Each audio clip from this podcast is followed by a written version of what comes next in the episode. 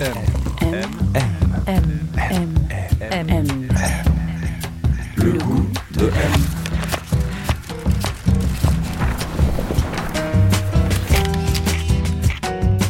M. Le magazine du monde présente Le goût de M. Un podcast produit par Géraldine Saratia qui vous entraîne à la découverte du goût d'une personnalité.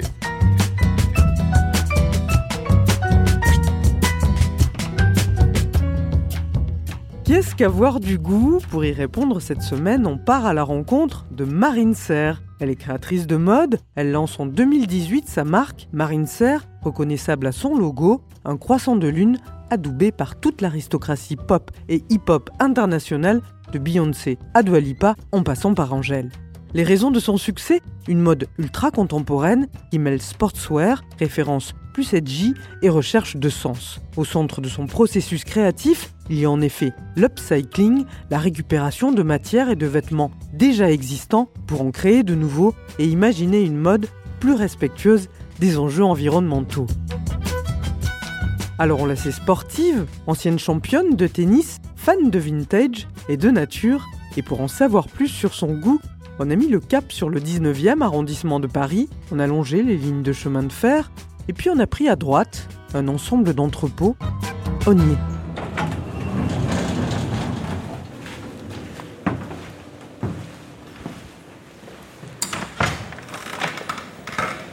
Bonjour. On a rendez-vous avec Marine Serre. Oui. Bonjour. Ah bonjour. Vous allez bien? Bonjour. Ça va et vous? Oui, alors on est chez vous là dans le 19e, dans Ouais. votre Bienvenue. bureau, merci, studio, entrepôt. C'est un espace qui vous ressemble ici Ouais. Je Ouais. pense qu'on sent bien. Vous décririez comment du coup? Je pense que c'est euh, un endroit qui est accueillant, Ouais. qui est bienveillant et qui est aussi déroutant. Ah, pas mal. on vous suit. Alors donc ici c'est des, anciens entrepôts, c'est ça? On est dans le 19e Euh, exactement, on est dans le 19e, là on est dans un ancien entrepôt, mais j'ai euh, pu dessiner tous les murs que vous voyez ici. Donc là il y a une sorte de demi-lune qui nous entoure, avec ces vitres transparentes pour faire rentrer le soleil à travers les rideaux en style scarf. Ah, Là c'est la collection de porte-clés de votre grand-père. Voilà, et là c'est la, fameuse collection de porte-clés de mon grand-père qui était brocanteur. Et sa hantise, c'était qu'il y ait deux fois le même porte-clés. Donc Ouais. euh, je- à l'époque, je vérifiais avec lui qu'il n'y avait pas de double. Et si je voulais un porte-clés qui n'était pas en double, évidemment, j'avais jamais le droit de le prendre, j'avais le droit qu'au doublon. et donc c'est devenu euh, assez symbolique pour moi parce que j'a- j'adore cette manière qu'il avait de classer les choses et surtout de redonner une sorte de beauté Mm. à des objets qui ont perdu finalement leur valeur, comme des vieux porte-clés qu'on oublierait au fond d'un sac. Et voilà, j'ai- je l'appréciais énormément pour ça.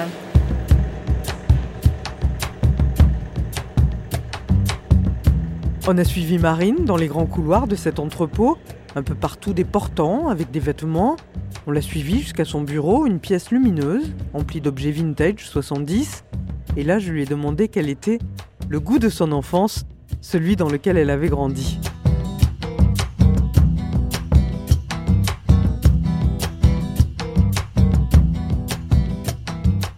Sauvage. Pourquoi? Parce que j'ai grandi dans un hameau de cinq personnes, avec plus d'animaux que d'êtres humains, Ouais. beaucoup de nature, beaucoup de chiens, beaucoup d'animaux, beaucoup d'oiseaux. Donc c'était assez euh, sauvage et très en lien euh, avec la nature, avec le temps, avec la pluie, avec la lune, avec le soleil. C'était en Corrèze?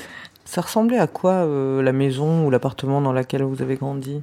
Alors c'est une vieille maison de ferme qui est pas encore complètement euh, finie, mais euh, il y a une vue incroyable sur la vallée entre deux euh, montagnes. Donc il y a le bruit de la rivière qu'on voit pas, qui résonne et qui remonte en fait jusqu'au jardin. Ouais. Et on voit voilà tous les couchers et le lever de soleil de la maison. Voilà des trucs comme ça. C'était meublé comment cette maison? Il y a beaucoup de bois. Ouais. C'est assez simple en fait. Dans le- la cuisine, vous avez une table en bois avec des bancs. Ouais. Dans le salon, vous avez deux canapés verts en cuir euh, qui datent de notre autre maison. Et après, vous avez les chambres et finalement, c'est assez minimal. Ouais. Euh, Alors, votre père, il travaillait à la SNCF ouais, il est toujours, il est, il est en- ils sont jeunes, mes parents. Si vous pensez à ses goûts, justement, à cet homme, qu'est-ce qu'il aimait? Bah, Après, mon père, c'est un grand sportif. Il voulait être footballeur. Il a fait ça quand il était euh, jeune. Et c'était son rêve déchu. Et finalement, maintenant, voilà, c'est quelqu'un qui court beaucoup, Ouais. qui fait beaucoup de moto, qui fait beaucoup de sport, qui fait, enfin, il fait un peu tous les sports. Surtout le sport, c'est vrai que je l'accompagnais euh, tous les week-ends quand on était petite. Il, il jouait en fait euh, au foot. Et donc on se tapait tous les week-ends euh, le- les matchs de foot. Donc mon enfance, c'était quand même plutôt ça. Et c'était la facette qu'il avait décidé de nous montrer à ce moment-là. Votre mère, elle, qu'est-ce qu'elle faisait? Ma mère, elle donne les permis de construire euh, voilà, pour les maisons. Ouais. Donc euh, elle n'est pas dans le sport. Administration. Euh, Ouais. Voilà. Ouais. Mais même dans sa manière d'être, elle n'est pas dans le sport. Elle est, elle est, elle est plus douce. C'est, je dirais que c'est l'opposé de mon père. Elle aime énormément la nature. Elle vient d'Auvergne. Enfin, d'ailleurs, ils viennent tous les deux d'Auvergne, mais leurs racines sont vraiment là-bas. Ma mère, elle a toujours eu ce truc. euh, euh, voilà, en plus, elle s'appelle Sylvie. Sylvie, ça veut dire forêt. Elle a vraiment ce truc où elle est connectée euh, Ah ouais aux saisons. euh, donc, euh, donc, ma mère, pour moi, c'est plutôt ça. C'est quelqu'un aussi qui adore inviter les gens à la maison, qui fait très bien à manger. Si quelqu'un venait marcher le week-end, pas loin de la maison, elle a toujours dit, vous voulez prendre un petit café alors qu'elle les Ouais. connaissait pas. Donc, il y a ce truc hyper bienveillant et chaleureux. euh. Je crois que vous disiez qu'elle s'habillait très bien aussi. Qu'elle avait Ouais. un sens de, des couleurs. C'est vrai. de- Ouais, c'est Mhm. vrai. Mais dans ma famille, en fait, personne n'a jamais travaillé dans l'art, dans la musique ou dans la mode.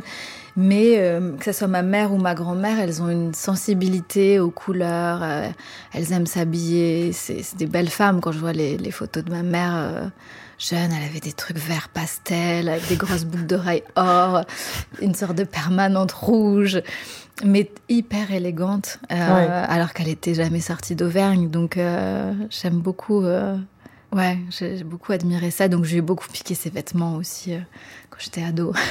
Qu'est-ce qui était important? Si vous essayez de définir le goût de cette famille, Serre, justement Mm. Qu'est-ce que vous faisiez ensemble?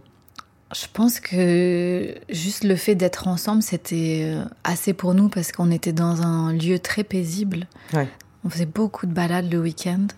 Après, bon, je suis partie très jeune de chez mes parents, j'avais euh, 13 ans et demi, 14 Mm. ans. Donc du coup, ça raccourcit le temps de ce, ce dont je me rappelle. De l'enfance, ouais. Voilà, de l'enfance qui s'est fini tôt. Mais en tout cas, de ce que je me rappelle, on avait un chien déjà, donc on allait, on allait vraiment marcher le week-end euh, à travers la forêt. Ça, c'était un peu nos moments tous ensemble. Et après, je pense qu'on avait euh, forcément chacun notre relation. euh, Bah voilà, comme je vous disais, mon père, ça allait être mes moments plus sportifs. Ma mère, ça allait être plutôt avec des amis, des amis à elle, prendre le café, euh, philosopher sur la vie, écouter David Bowie, des trucs comme Ah ça. ouais Et voilà, et puis après, j'ai ma relation avec ma sœur, qui est, Qui est quoi, plus grande, plus jeune? Plus jeune de Plus jeune 3 que ans, Justine. Ben forcément, avec qui on a été euh, énormément seules toutes les deux à s'inventer des mondes, parce qu'on était quand même un peu coupés du monde le week-end en tout cas, et le soir. Donc, euh, donc voilà, on a été hyper complices très tôt, et c'était très chouette. Vous jouiez à quoi avec votre sœur Moi, je l'utilisais souvent comme mannequin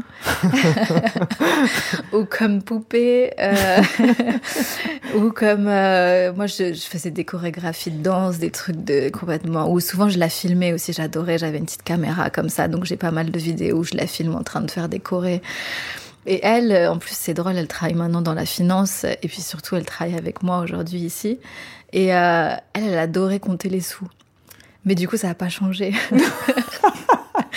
Donc, euh, donc voilà, donc moi j'étais un peu la, on va dire voilà la, la, la plus folle. Ouais, et, ouais. et elle, elle, elle mettait des limites et des règles à tout ça, donc Ouais. on trouvait un peu notre. Elle rendait votre folie possible en même temps. Voilà, c'est ça, Euh, exactement. Fallait quand même pas dérailler tout de suite. Il y avait un plaisir de manger chez vous? Ouais, non, manger, aussi tout le temps ensemble. C'est vrai qu'il y a vraiment ce truc où vous mangez pas après ou avant, ou chacun dans son coin. Non, non, c'est vraiment, voilà, dans la cuisine, à côté de la cheminée, euh, tout le monde doit être là. Et euh, Et si, une chose qu'on aimait beaucoup faire aussi, c'est pique-niquer. Donc on, le dimanche, on prenait ce, qu'on, ce qui nous Ouais. restait dans le frigo, on partait marcher avec le chien et, et voilà, on avait notre riz, notre poulet euh, Ouais. qu'on mangeait au bord de la rivière. Voilà. M, le magazine du monde présente le goût de M. Donc voilà, Alors. bienvenue au lot zéro. Où est-ce qu'on est ici, Marine? On est dans le, l'entrepôt euh, matière? Ouais, c'est ça. Ça ressemble à quoi cette pièce? C'est une très grande allée avec, euh, C'est très, très haut, hein. euh, quoi, 6 mètres? Ah oui. 6-7 mètres de Ouais. hauteur et des matières qui s'étalent du sol jusqu'au plafond. Donc en fait, euh, ben, voilà, tous ces ballots là, c'est des euh, vêtements récupérés. C'est là où on collecte toutes les matières qu'on récupère en entrepôt, qu'on trie avec euh, certains partenaires en entrepôt. Et ici, on a une deuxième phase de tri. Donc par exemple, si je prends Ouais. au hasard, on a ça. Là, c'est des euh, écharpes en tartan ouais. qui ont déjà été triés, euh, mais on le voit bien, que Ouais. des couleurs rouges ici. Là, ça va être des vieux pulls en crochet. Et donc, on a toute une équipe qu'on a formée, en fait, pour trier et avoir une, une sensibilité à la matière, à la couleur, à qu'est-ce qu'une matière raconte, qu'est-ce qu'un imprimé raconte, etc. Ils évoluent selon les collections, c'est-à-dire tout d'un coup vous faites venir plus d'éponges, plus de. Exactement. Oui. Voilà. Ou c'est en fonction de ce que vous trouvez C'est en fonction de ce qu'on trouve. Et puis, euh, des fois, il y a des matières que j'aime bien travailler. Puis, une- la saison d'après, je vais me dire, ah, je vais faire autre Mm. chose. Puis, je vais les reprendre. Donc, c'est pour ça aussi qu'on a besoin de stocker. C'est aussi un peu la matière qui me choisit, pas forcément euh, toujours l'inverse. Les matières sont du coup ensuite stockées par carton, c'est Mm. ça en fait, euh, une fois qu'elles sont quoi, euh, lavées, triées. laver, trier. Et du coup, bah, ça nous permet de les retrouver facilement euh, et de les classifier en fait. Donc, si c'est du jean avec élastique, sans élastique, et surtout qu'elles s'abîment pas, qu'elles prennent pas le soleil avec le temps. Ça c'est quoi par exemple Marine? Ça c'est des. Ça, c'est des draps de lit. Ouais.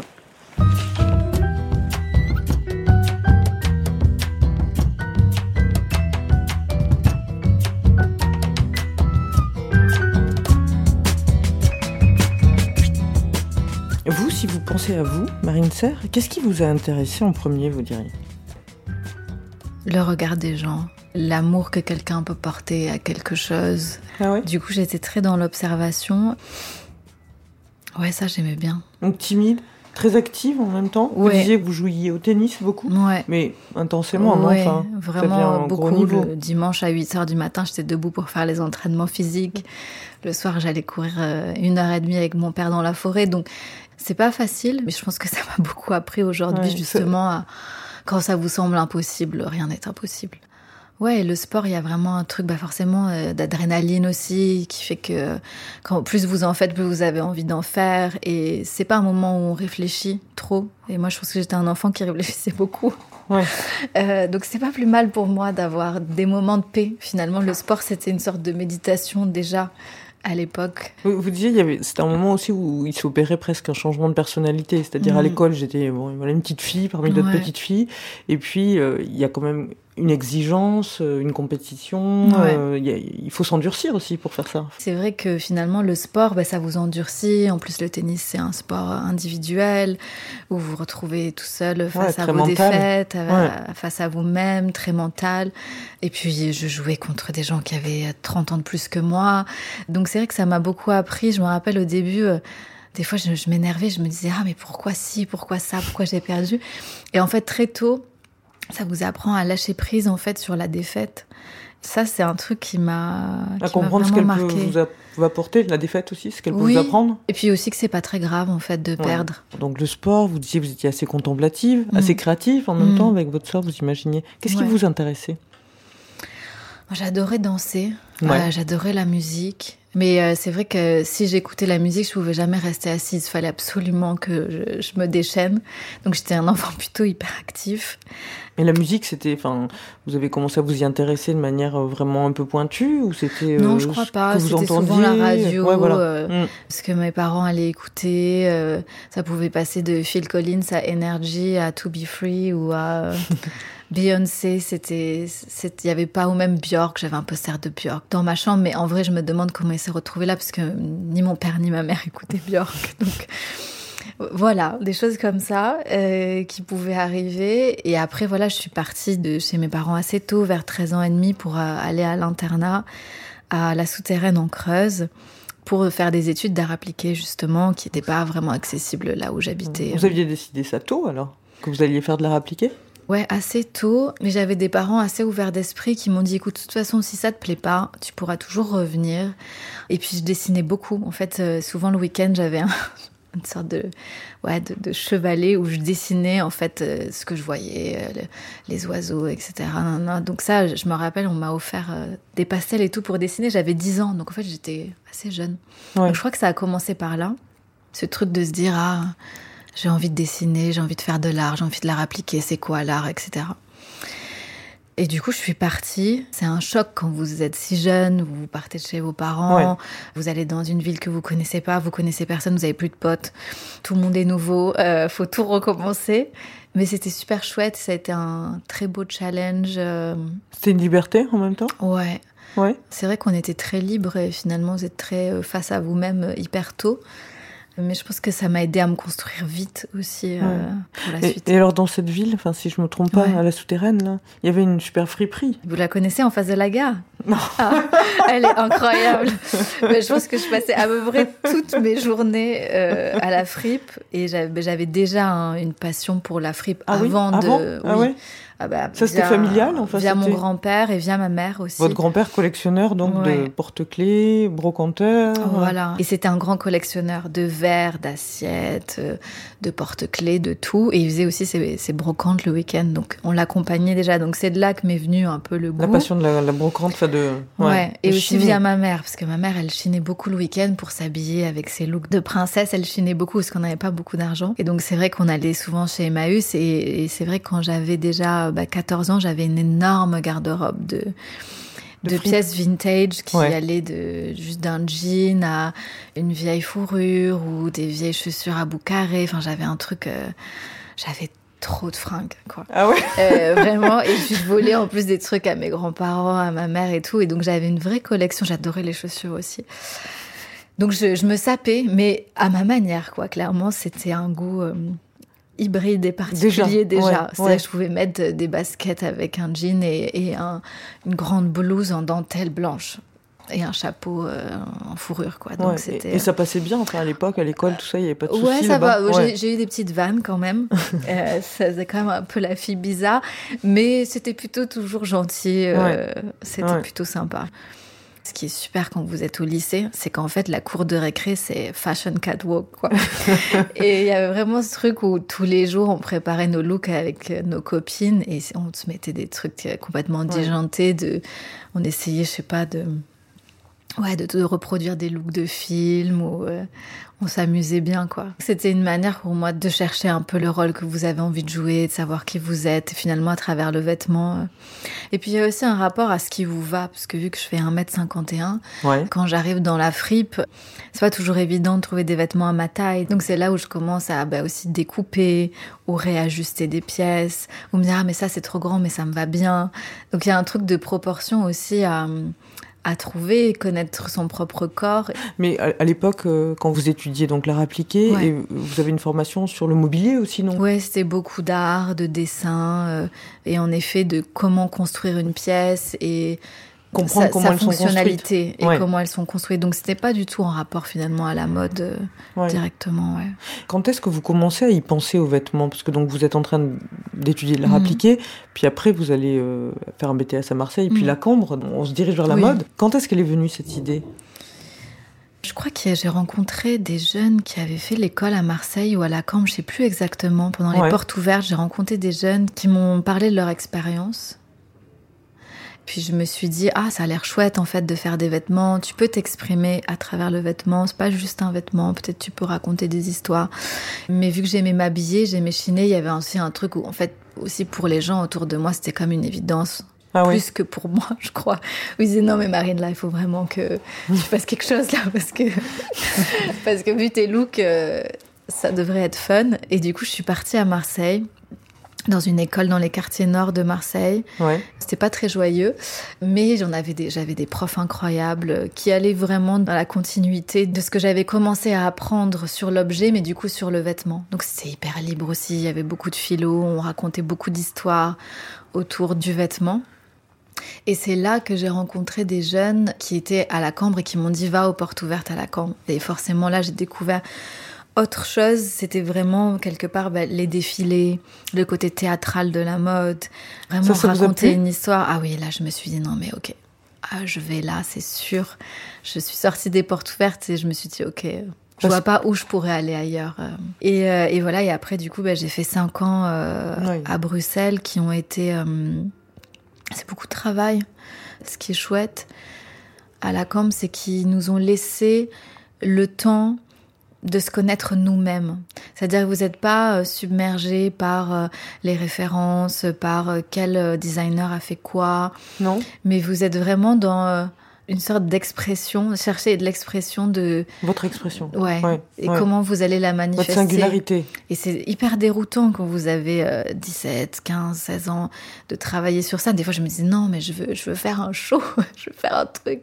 Mais en fait, je pense que c'est, avec le recul, je trouve que c'est des années incroyables, ce temps qu'on a pour euh, juste créer. Mais il y avait quand même des créateurs qui étaient très marquants pour vous ou vous étiez pas du tout dans un rapport comme Non. ça de, je sais pas, d'adoration Non, de- pas du tout. ouais. Je Vous me êtes- rappelle que le bah, Tony Delcamp, euh, directeur de la Cambre, euh, il m'a dit non, mais quand t'as fait l'interview, on s'est dit non, mais elle est incroyable, elle est complètement perchée, mais elle connaît rien.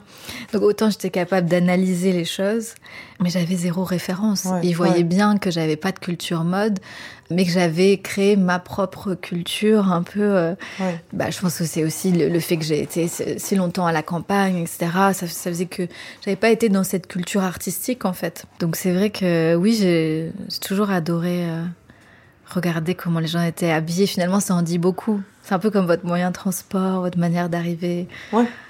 C'est notre, c'est un peu notre armure. Et alors, c'est quand vous étiez à, à Bruxelles, je crois, Mhm. euh, que vous avez créé euh, votre logo. C'est suite Ouais. au, au 22 mars 2016. Donc, il y a ces, Ouais. ces- ces attentats, en fait, euh, une série de trois attentats suicides à. Bruxelles très choquants. Et ça, c'était juste après ce qui était arrivé à À Paris. Paris, en novembre. Et j'étais en plus à Paris, juste à côté du Bataclan quand c'est arrivé. Et après, je suis re- repartie à Bruxelles et c'était le moment où je devais commencer une collection. Mais je me suis dit, mais en fait, non, j'ai pas envie, je veux faire autre chose. Parce que quand vous voyez euh, voilà, le monde euh, tel qu'il est, euh, vous dites, à quoi ça sert de faire de la mode en fait? Et c'est pour ça que le show, bah, du coup, s'est appelé Radical Call for Love et que la lune est apparue à ce moment-là, c'était une sorte de revendication parce qu'à l'époque c'était un symbole qu'il fallait pas montrer. Ouais, une référence à l'islam, évidemment. Exactement, c'est ça. Donc c'était une sorte de provocation à ce qui se passait. Donc ça, c'est votre collection de fin d'études. Donc Mhm. il y a déjà votre vocabulaire, il est déjà très euh, en place par rapport à aujourd'hui, non? Parce qu'il y a ce logo. Vous utilisez la moire déjà. Vous Oui. utilisez, enfin, beaucoup de choses qu'on retrouve encore aujourd'hui. Oui, c'est vrai que le, le moon top qu'on connaît, ouais. euh, j'y réfléchissais la dernière fois, hein, aujourd'hui. Ouais. euh, ouais.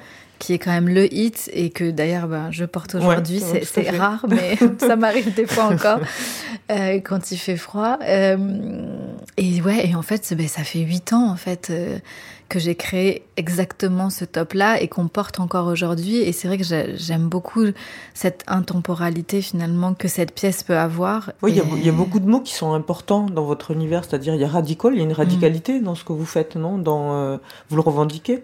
C'est important enfin en tout cas, je le revendique pas, mais je pense que je, suis comme ça. Je pense que je suis quelqu'un d'assez euh, entière et et donc euh, quand il y a une forme d'injustice dans les choses qui se passent, en fait, c'est c'est assez euh, basique pour moi de m'exprimer comme ça. Donc je me je me je pense pas être quelqu'un de radical dans ma manière de faire, mais par contre, c'est vrai quand je ressens des choses, c'est assez ferme sur euh, Hmm. la manière. Pas dont- excluant, mais une radicalité, c'est-à-dire il y a une affirmation forte Voilà. dans les choses que vous, auxquelles vous croyez. que, quoi. ouais, voilà, Ouais. auquel je vais croire ou pas. Et donc il y a cette première collection. Et alors déjà vous travailliez à l'époque avec à partir de matériaux récupérés, recyclés, de tissus déjà, oui? Euh, oui, alors euh, sur cette collection-là, oui, il y avait des, des draps de lit réimprimés, mais il y avait aussi pas mal de tissus techniques de sport, justement. Ça faisait les sortes de... Bah, le moon top, déjà, c'est fait avec des matières de sous-vêtements. Et il y avait des tops très colorés, verts et bleus, roi comme ça. Ouais, c'était comme des tops de sport qui étaient mélangés avec des sortes de grandes Hmm. jupes drapées euh, référencées en fait à des robes du, je crois, 16e ou 15e siècle. Donc il y avait cette hybridité aussi de temporalité déjà entre euh, le sport, le quotidien, Ça, le dynamisme, euh, le ça, côté... ça vous a toujours plu aussi Ouais, puis le Enfant, côté fit ouais. de la femme, en fait. Moi, j'aime bien ce truc un peu. euh, Bon, aussi parce que j'ai fait du sport, mais c'est le corps que je connais. Donc, euh, des fois, je me disais, mais pourquoi on n'a pas, voilà, des, des soupules un peu hum, moulants, antitranspirants que j'avais l'habitude de porter au tennis avec une jupe? Pourquoi en fait on, on est obligé de mettre un chemisier à 29 boutons? Euh, Donc du coup il y avait vraiment ce truc où je me disais bon faut que ça soit pratique parce qu'on n'a pas Ouais. le vêtement, ça doit pas être une contrainte, ça doit être un, un plus pour l'imagination et aussi pour euh, toutes les actions qu'on a à faire dans la vie, ça doit pas vous, vous dérouter. Et, euh, et donc voilà, il y avait déjà cette hybridité là entre le sport et quelque chose de très élégant, très euh, mais plus ancien, comme par exemple, j'aimais beaucoup aussi les peintures des euh, Flemish Primitive Paintings, où il y avait Les vraiment... peintres ce- flamands, Voilà, les ouais. peintres flamands, tout ça. Ouais. Et cette première collection, elle va être hyper importante parce que bon, euh, elle va, vous allez être sélectionné ailleurs, vous allez gagner le prix à l'Ondam et puis le prix LVMH, bon, qui est un prix super important avec une dotation importante. C'est Mhm. Rihanna qui vous remet le prix. Donc tout de suite, ça doit être un peu vertigineux. Enfin, ça décolle très très très Ouais. vite. Et très vite, du coup, euh, vous allez changer d'échelle, quoi, en fait. C'est-à-dire Mhm. que suite, euh, à l'époque, vous travailliez chez Balenciaga euh, auprès de d'Emna Gvasalia. Quand vous gagnez le prix LVMH, vous partez avec votre dotation, puis vraiment vous donnez une nouvelle dimension à votre maison que vous aviez commencé un petit peu comme ça. Ouais, aujourd'hui, on est, on est 70 et du coup, ça fait quoi? Ça fait 6 ans Ça fait six ans. Ouais. 6 ans, donc on est passé de 1 à Ouais. 70 en, en 6 ans, donc euh, oui, ça fait beaucoup euh, si on les comptait par an et par mois. En fait, le départ, c'était vraiment un sprint et c'était extrêmement inattendu. Comme vous disiez, je travaillais pour Damna.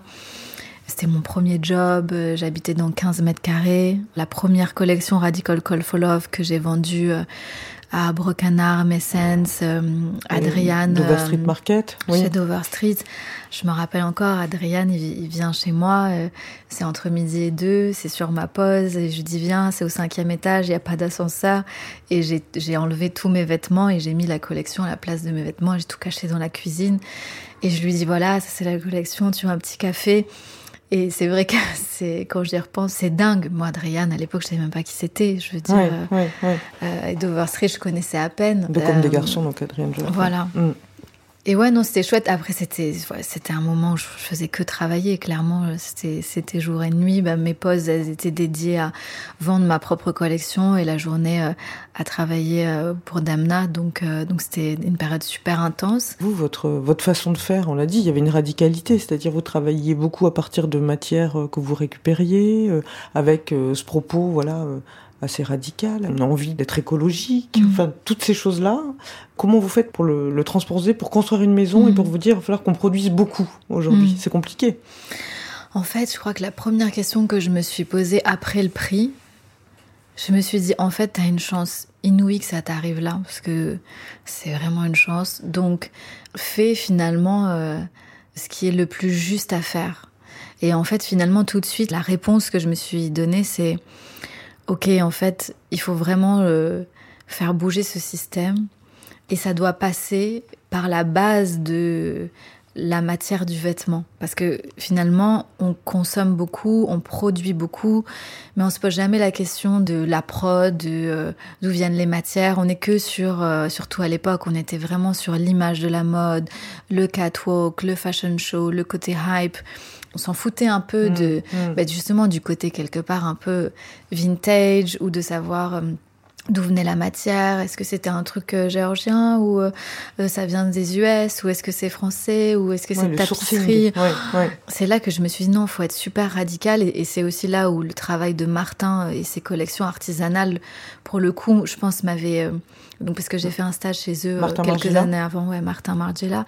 Je les voyais euh, réparer euh, des vieilles pièces, chiner, et il y avait un vrai rapport à à la vie. Je travaillais aussi avec euh, Mathieu Blasi qui m'a beaucoup inspiré euh, et qui m'a appris ce- aussi ce rapport à à la matière et, et en fait, voilà, quand j'ai gagné le prix, je me suis dit non, mais c'est ça qu'il faut faire, c'est trouver une manière cool et joyeuse et juste parce que j'aime aussi être dans mon temps et, et, j'ai pas envie d'être dans le passé. Oui, et votre propos, c'est quand même la mode. Voilà. On crée des vêtements, c'est quand même ça. Et, et, je me suis dit, ok, bah, du coup, tu vas faire un, un, show, ton premier show, et tu vas utiliser pratiquement que des matières euh, upcycled. Donc, il y avait. Euh, ça, c'était ben, Manic Soul Machine. Ouais. Et donc, upcycle, expliquez ce que ça veut dire.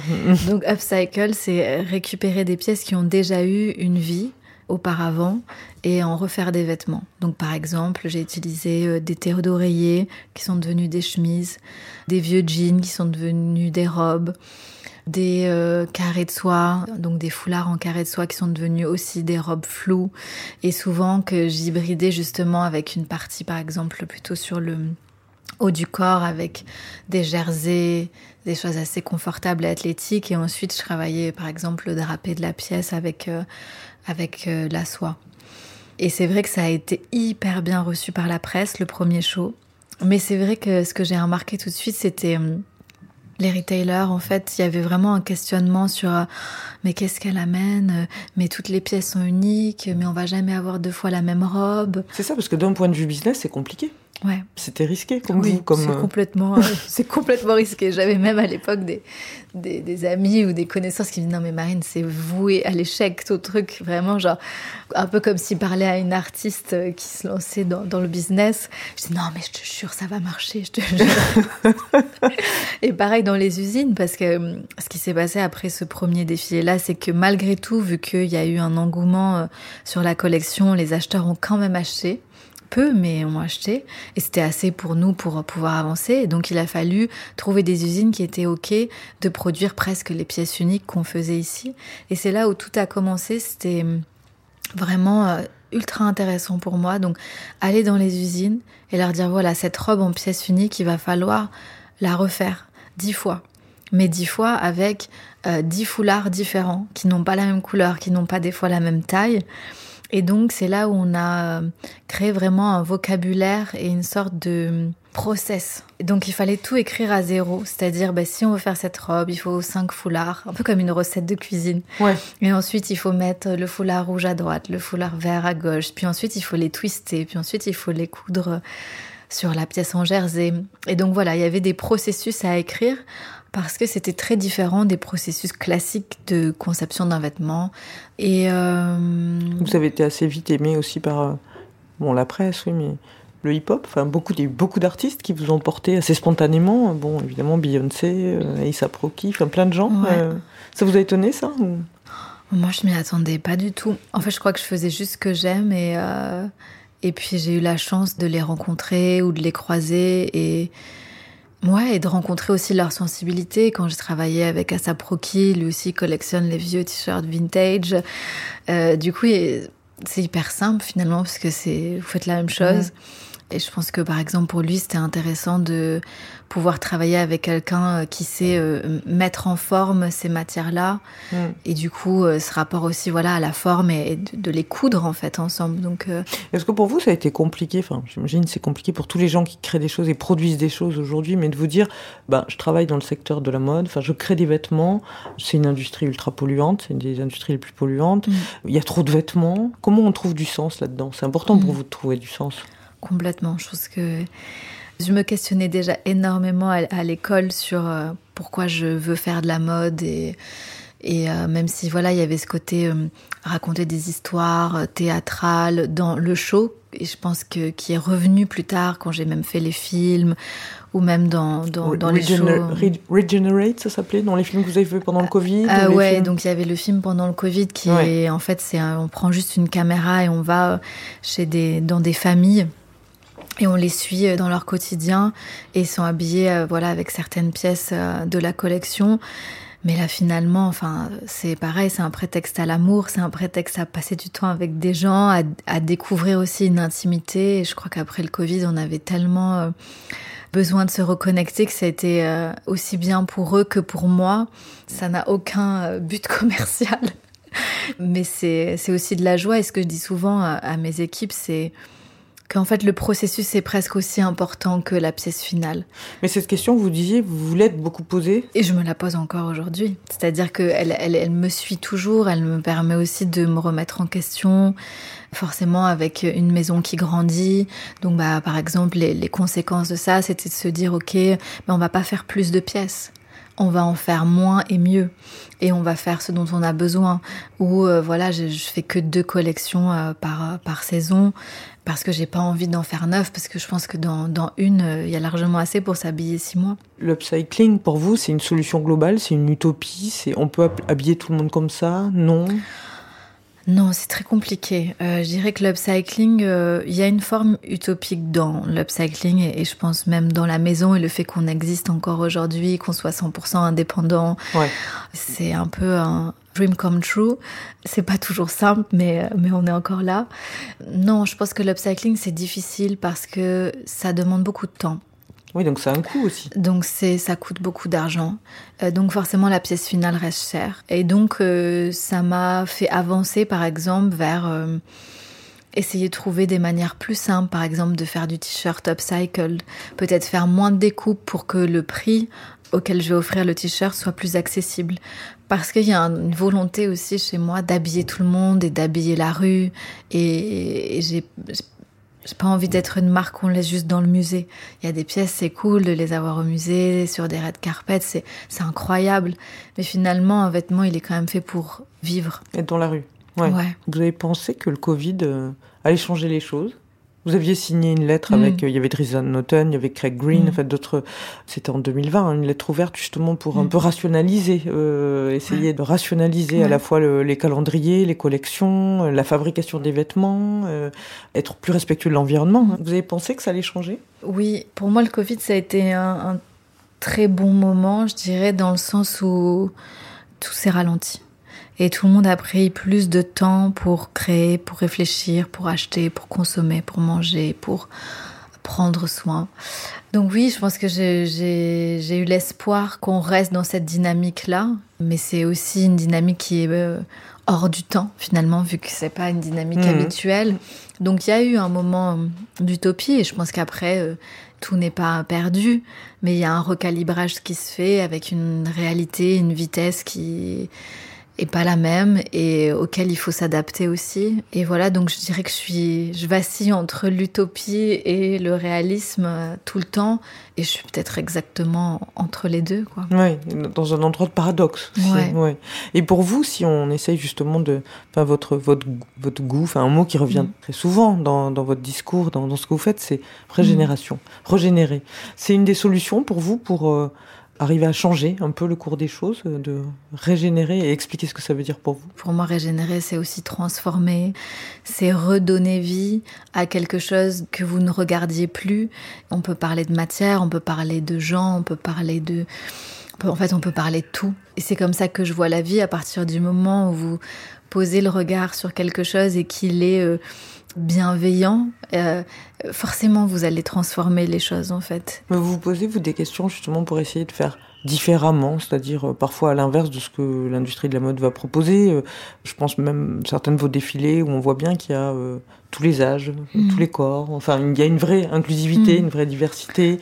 Euh, vous avez, euh, il me semble aussi dans le, je sais pas si c'est les dans les derniers défilés, c'était ouvert au public ouais. en fait. Donc bon, voilà, c'est l'inverse. Ce qui, ce que je trouve intéressant dans l'évolution aussi, c'est qu'en fait il y a des règles sont très très fortes dans la mode et je pense que chacun dans, dans sa matière euh, est confronté à ça euh, tout au long de sa vie. Et en fait, c'est trouver l'équilibre justement entre voir ces règles et les comprendre et en même temps savoir les savoir faire bouger les lignes. Donc ça demande beaucoup d'élégance, de délicatesse euh, et de temps, de patience. Et donc voilà, par exemple, voilà les premiers shows euh, où il va y avoir, je sais pas, j'avais une saison, il y avait des chiens. La plupart des mannequins, c'était des amis. En effet, il y avait tous les corps, tous les âges. Ça allait de 70 à, à je crois, 3 ans. Toutes les cultures aussi, ça c'est quelque chose qui aussi, est... Vous voilà, avez fait défiler, défilé sport. Euh, euh, les handisports aussi, enfin mm. voilà. Et du coup, au bout d'un moment, vous créez une sorte d'atmosphère autour de vous et de communauté. Vos idées, elles viennent, c'est visuel, c'est conceptuel, c'est comment ça vous ouais, vient? C'est très visuel. Je ouais. regarde beaucoup les, les gens quand je voilà quand je fais du vélo. Ouais, vraiment euh, beaucoup, beaucoup les gens dans, dans la rue. Je prends beaucoup les, les, des- les gens en photo, en vrai, dans Ah la ouais? rue. Euh, J'adore, euh, des fois, il y a des looks incroyables. Euh, Ouais, c'est ça qui m'inspire. En fait, c'est la vie, ce que j'aime aussi, même si j'aime les livres et j'aime les peintures, tout ça. Mais ce que j'aime dans regarder les gens aujourd'hui, c'est que c'est maintenant.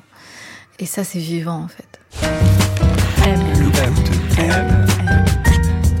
Le goût de M.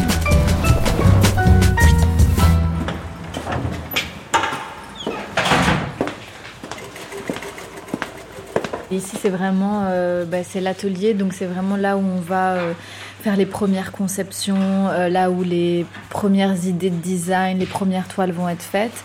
Et après, on a certaines pièces plus couture qu'on va faire ici, et puis ensuite le ready-to-wear qu'on va avoir plutôt en Europe, euh, donc soit en France, en Espagne, en Italie, euh, pour les productions. Mais toute première pièce est passe toujours par là. Donc c'est l'endroit de, de paix. Si vous avez besoin de vous ressourcer, vous venez à l'atelier. C'est l'endroit pour méditer en vrai. Parce Ah qu'ils ouais sont toujours très concentrés, ils sont toujours très calmes.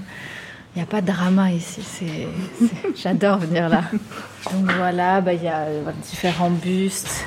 Ouais. euh, de pièces pour des pièces sur mesure qu'on a pu faire. Ah, Là, elle est en train de travailler sur du jean euh, upcyclé, donc des vieux jeans avec euh, lequel on est en train de refaire un bustier et en essayant de rien perdre de la matière qu'on a récupérée. Par exemple, là, on a une veste faite à partir de tote bags. Tous ces tote bags qu'on récupère un peu partout. euh, et en fait, je me suis dit, mais c'est une matière incroyable, hyper résistante, 100% coton. Et du coup, à partir de ça, pareil, on refait des pièces, des chemises, des blouses, des pantalons. Et ici, c'est l'endroit où plutôt où ils vont monter les pièces. Donc, c'est là où on a toutes les machines à coudre.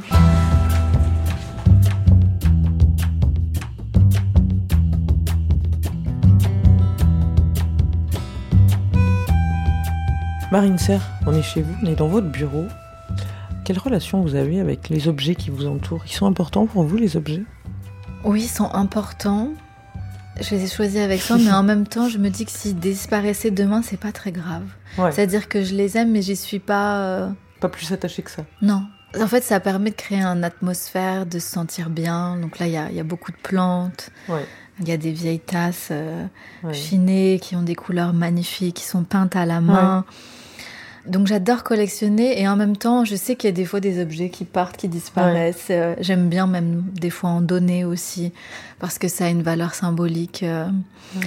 Donc euh, c'est plus pour euh, oui créer une sorte d'univers chaleureux quand on arrive euh, Ouais. le lundi, comme aujourd'hui. Vous chinez toujours tout, en fait, ou vous achetez des choses neuves, parfois, ou pas? Hum, oui, j'achète des choses neuves, pas souvent en vrai. Ouais. Mais voilà, là il y a des petits trucs. C'est c'est une amie qui m'a fait ça, donc j'ai beaucoup de cadeaux en vrai.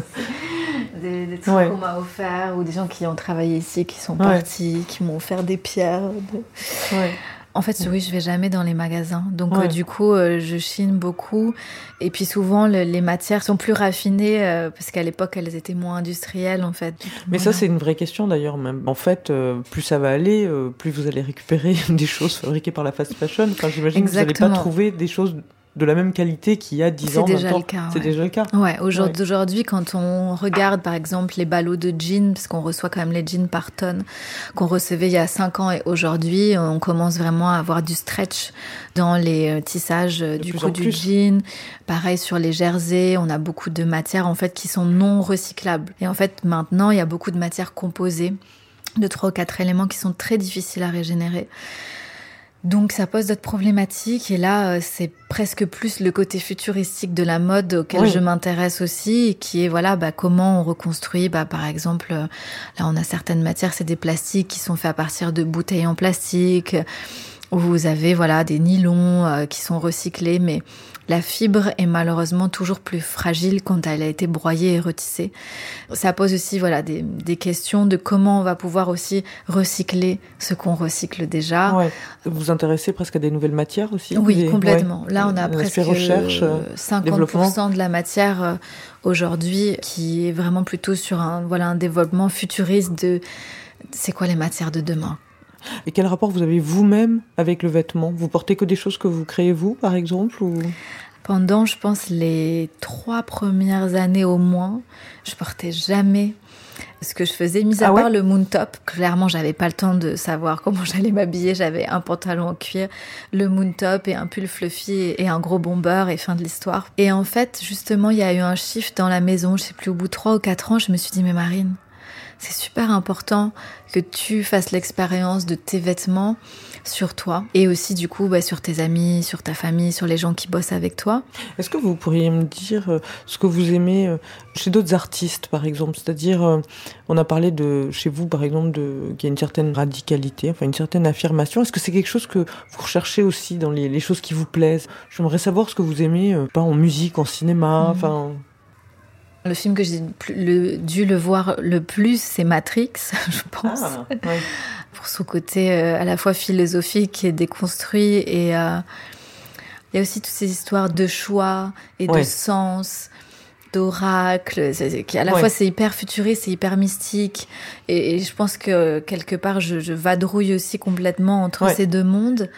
Après, qu'est-ce qui m'a marqué? Bah, Il y a le livre de Donna Haraway. euh, Ah oui, le manifeste des espèces compagnes, ça s'appelle. Oui, Ouais. oui, elle parle du rapport qu'on entretient justement avec les animaux, les autres êtres vivants en Mm. fait autour de nous. Et... Mais vous, vous êtes toujours en lien beaucoup avec euh, justement euh, la nature, enfin cette partie de votre enfance. C'est encore présent chez vous ou... Oui, j'ai vraiment besoin toujours de revenir aux sources, même si voilà, j'adore Paris, mais j'ai besoin de voir du vert, j'ai besoin de voir les saisons euh, évoluer. euh, mais Ouais. voilà, j'ai grandi là-dedans, donc ça, c'est hyper vital pour moi.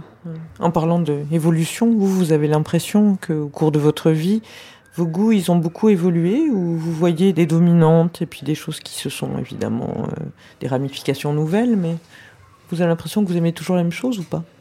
Je sais pas, je crois qu'au fond, je suis toujours la même, mais que ça se raffine aussi. Il y a, Hmm. a peut-être des choses qui étaient plus que je faisais et que je comprenais pas Ouais, plus aujourd'hui. naïve, Ouais, plus Ouais, naïve. ouais. Aujourd'hui, je peux mettre du sens sur ce que j'aime. Je peux plus le définir aussi. Donc vous, vous êtes quelqu'un qui peut aimer des nouvelles choses, Ouais. euh, avoir des nouveaux goûts, enfin euh, Ouais. augmenter quoi en fait. Oui, complètement. Et je pense que c'est ça la vie. Il faut pas que ça s'arrête et il faut rester ouvert à, à- à ce que la vie nous propose. Quel type de goût vous plaise? Qu'est-ce que j'aime Euh, Oui, j'aime quand c'est épicé, j'aime Ouais. quand c'est euh, intense. euh, euh, j'aime quand c'est inattendu, nouveau. Mais j'aime bien aussi quand c'est doux. Vous diriez que vos amis ont du goût? Ouais, ouais, je pense qu'ils ont du goût. Mais moi, je vois du goût euh, partout, en fait. Donc, euh, c'est pas une question que je me pose. Ouais. Peut-être je vais juste me poser la question de l'attention qui vont porter à certaines choses, quelque part encore une fois de ce radical call for love qui vont porter euh, aux choses qui les entourent et euh, ouais. à nos relations. Est-ce que vous vous êtes déjà tombée amoureuse de quelqu'un dont vous n'aimiez pas le goût? Non. Alors ce serait quoi pour vous, Marine Serre Avoir du goût? Je crois que c'est être libre de ressentir euh, votre propre goût, de ressentir ce que vous aimez.